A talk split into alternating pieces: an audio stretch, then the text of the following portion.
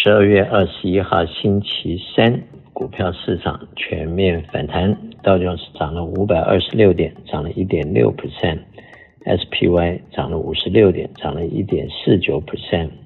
收在三八七八；Nasdaq 涨一百六十二点，涨了一点五四 percent，收在一零七零九，分别涨了一点六、一点四九和一点五四 percent，是最近两个礼拜来涨得最好的一天。欧洲方面，英国正一点七二，德国正一点五四，法国正二点零一。亚洲方面，日本正零点四七，香港恒生正二点五七，中国上海正零点六三。再来看一下债券市场，债券市场利息是下降，那，代表债券的价格上升。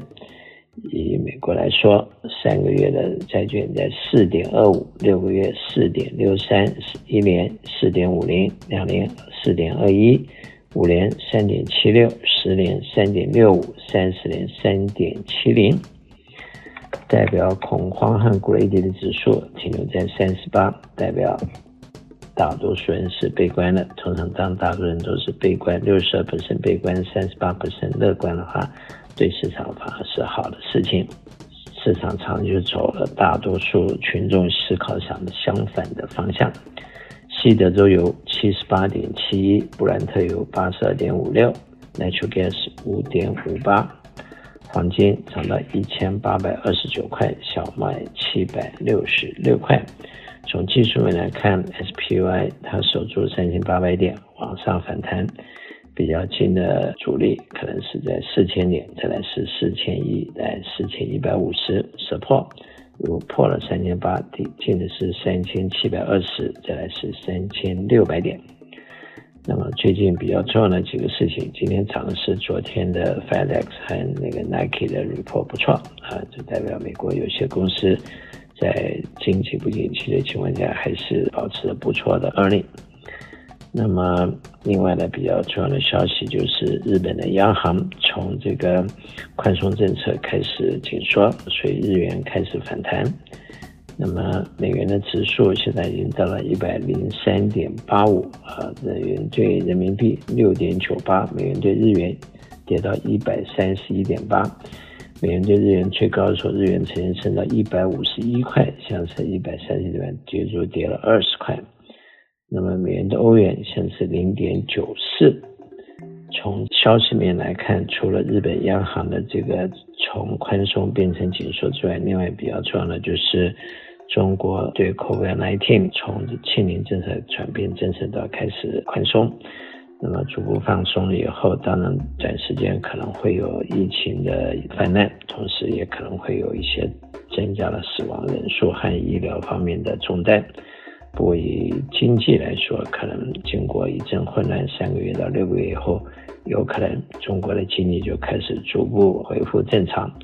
按照摩根士丹利和世界企业银行的一些重要的估计，中国明年的经济的 GDP 可能会有五个 percent 到五点七 percent 的成长。相对来说，美国的经济的预测，明年可能只有。一到三个 percent 的成长，相对来讲，美国的和欧洲的这个经济的 outlook 是比较差的。那么第三个就是这两天乌克兰总统泽连斯第一次来到美国访问。按照目前的新闻的消息来看，俄乌战争如果美国继续支持和军援的话，可能又会要继持续下去。不过，俄国和中国最近在军演，然后俄国也做了一些新的准备，所以战争可能又会持续，可能会加大。啊，这跟前段时间的期望，经过冬天以后，俄乌战争是不是能够有一些减缓？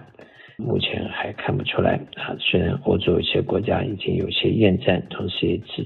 有点受不了了这个高能源和这个冬天的这个煎熬。不过，显然有一些人还是希望战争继续下去，所以